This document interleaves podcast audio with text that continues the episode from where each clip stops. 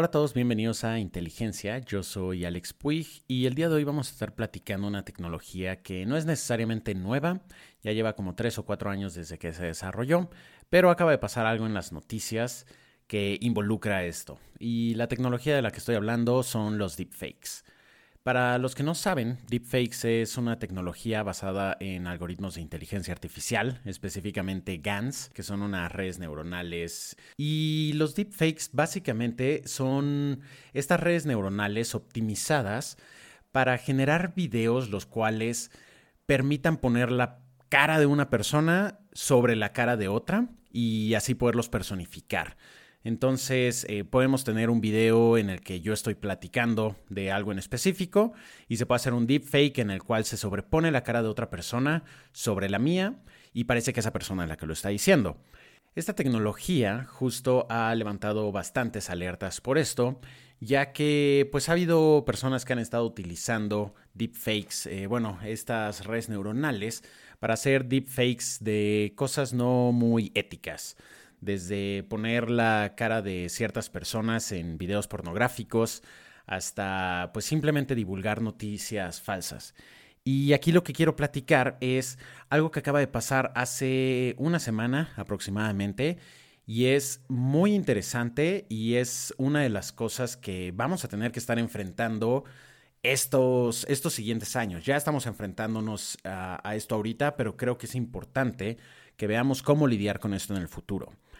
Hace unas semanas, un político ucraniano llamado Vitaly Klitschko tuvo una llamada con otro político de Alemania, de Berlín, y en el cual estuvieron platicando diversos temas, pero después de aproximadamente 15 o 20 minutos, el, equipo del político alemán notó como que algo, algo no estaba bien. Por ejemplo, el, el político ucraniano estaba platicando sobre cómo hacía Alemania para que todos los refugiados de Ucrania que están ahí no abusen de este sistema de refugiados.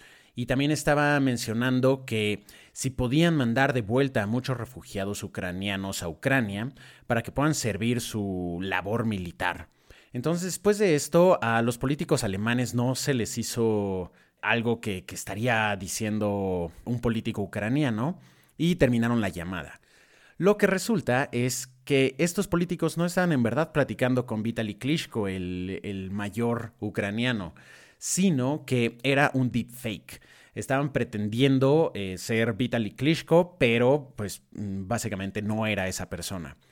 No se sabe, o bueno, al menos no, no, no hicieron público esto, no se sabe básicamente cuál es el motivo detrás de esto. No se sabe si es tal vez el gobierno ruso o simplemente era alguien haciendo una, una broma, ¿no? Y pues bueno, esta, esta historia no, me, me, puso a pensar mucho, ¿no?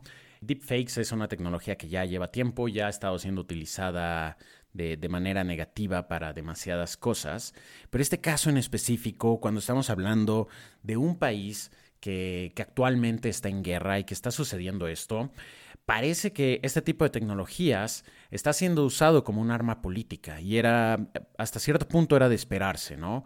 Siempre, siempre he sido de la idea que la inteligencia artificial como tal no es mala, sino todos los usos que nosotros como personas les damos, ¿no? Ah, me imagino debe de haber muchísimos casos positivos o interesantes en los cuales podamos usar deepfakes de manera correcta pero siempre va a haber ciertas personas que utilizan las tecnologías para cosas negativas. Y este es uno de los casos que me pareció muy, muy eh, peligroso por, toda la situación que está pasando ahorita Ucrania. Y eh, básicamente esto me puso a, a, pensar cómo es que podemos detectar qué video es un deepfake y qué video no. Esto es algo que muchos investigadores ya han estado intentando solucionar desde hace, desde hace tiempo. Han estado usando otros tipos de redes neuronales, las cuales son capaces de decir si un video es un deepfake o no, pero como todo, todo modelo de inteligencia artificial o de machine learning, no son modelos perfectos, no son modelos que siempre nos van a decir la respuesta correcta. Y encontré un artículo muy interesante del, eh, del MIT en el cual platican sobre ocho puntos distintos, los cuales nos pueden ayudar a saber si un video es un deepfake o no. Y la manera como, como llegaron a esta conclusión fue que en Kaggle hicieron una competencia justo para poder detectar deepfakes. Entonces era un set de datos de, de 10.000 videos, había unos cuantos que eran falsos, otros que eran verdaderos, y la tarea de un modelo era identificar cuáles son los verdaderos y cuáles son los falsos. De todos estos videos que, se usaron para generar las predicciones, se tomaron en específico 3.000 videos para identificar qué es lo que podemos ver para saber que es un deepfake. Estos 3.000 videos son videos que estos modelos dijeron que eran verdaderos, pero pues no lo eran. De manera manual, ya eh, hubo investigadores que estuvieron viendo todos estos videos para identificar cuáles son los rasgos que nos pueden ayudar a discernir si es un deepfake o no. Y es algo que, aunque no es una, una guía absoluta y no es una guía que nos va a ayudar a discernir perfectamente qué es un deepfake y qué no es, y también siento que conforme la tecnología va avanzando, estos ocho puntos pues van a irse haciendo menos válidos porque los deepfakes cada vez se van volviendo más y más robustos y más y más difíciles de discernir entre cuál es un video falso y uno verdadero.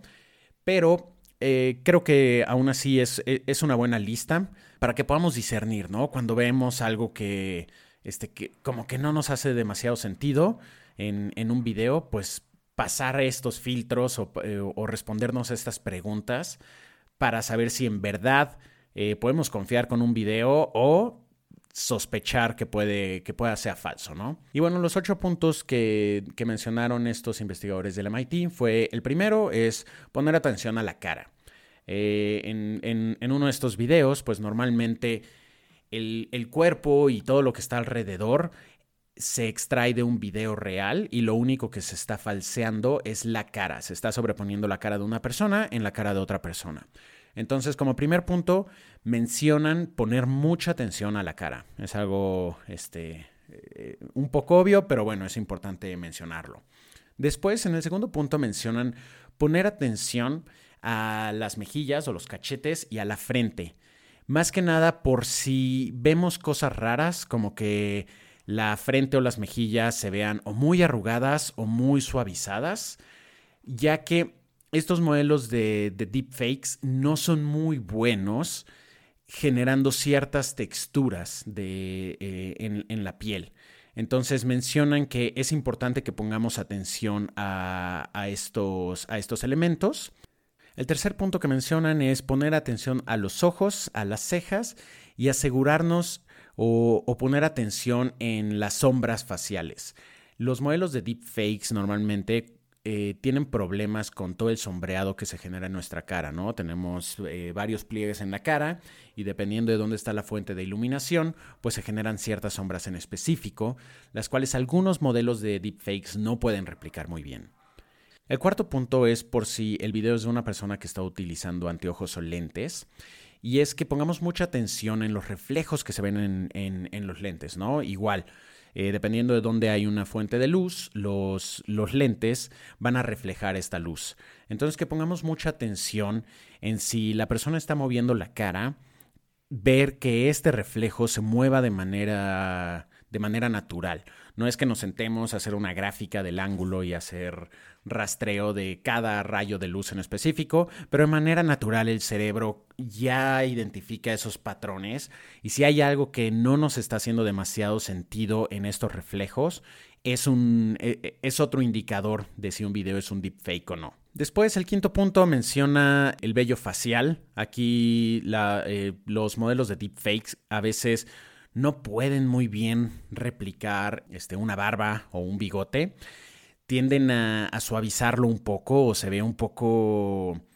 Se ve como una textura como de videojuego este, antiguo, cuando simplemente eran, eran polígonos y como que se veía un sombreado un poco más oscuro que representaba un bigote o una barba. Muchos modelos de deepfakes tienen problemas replicando esto. El sexto punto eh, es en, el, en, el, en la situación en el que la persona tenga este, alguna verruga o muchas pecas en la cara, que pongamos atención, que veamos que sea congruente, que conforme se esté moviendo la cara de la persona, la verruga o las pecas se estén moviendo de manera natural y que no veamos tampoco algo, algo raro. A final de cuentas, todos estos modelos de deepfakes pueden personificar muy bien, este, o bueno, pueden, pueden sobreponer muy bien la cara de una persona, pero es justo en estos rasgos muy, muy finos en los cuales un modelo de deepfake puede presentar fallas. Entonces mencionan eh, que pongamos mucha atención a eso. También el séptimo punto menciona que pongamos atención al parpadeo. Si vemos que la persona está parpadeando demasiado, o está parpadeando poco, o no está parpadeando, o los párpados se ven un poco raros, también que ese es otro punto de, este, de sospecha. Y por último, el octavo punto que, mencionan es poner atención en, en los labios. Mencionan que muchos videos de deepfake no pueden replicar muy bien los labios y ya sea que tienen algún color el cual no concuerda con el resto de la cara o alguna textura. Entonces menciona que también pongamos muchísima atención en, en, esto. Estos son los ocho puntos. Les recomiendo ir a YouTube y buscar videos de deepfakes. Van a ver que hay algunos videos los cuales son muy fáciles, que claramente podemos ver que es un deepfake, y hay otros los cuales son impresionantemente difícil identificar que es un deepfake. Entonces, es importante que estemos sensibilizados ante todo esto. Esta tecnología es algo que ya lleva este, cuatro, tres, cuatro años este, desde que se inventó y ya se ha estado utilizando bastante. Y es importante que estemos alerta de todo esto. No quiero ser alarmista, no me gusta ser la persona que anda este, diciendo como que la inteligencia artificial este, es un peligro, porque no creo que la tecnología como tal lo sea, como les dije, creo que son los usos que las distintas personas le pueden dar y esto no aplica solo para la inteligencia artificial, aplica para casi cualquier tecnología.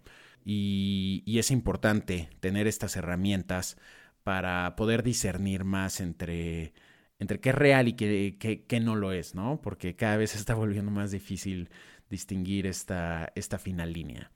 Así que bueno, eso es todo por hoy. Espero que les haya parecido interesante. Voy a dejar algunas ligas interesantes en la descripción de este episodio para que vayan y puedan este, ver tanto la investigación del MIT como algunos videos de deepfakes para que vean cómo es que se ven, cómo es que se ve un muy mal ejemplo y cómo es que se ve un muy buen ejemplo. Y bueno, que tengan muy buen día.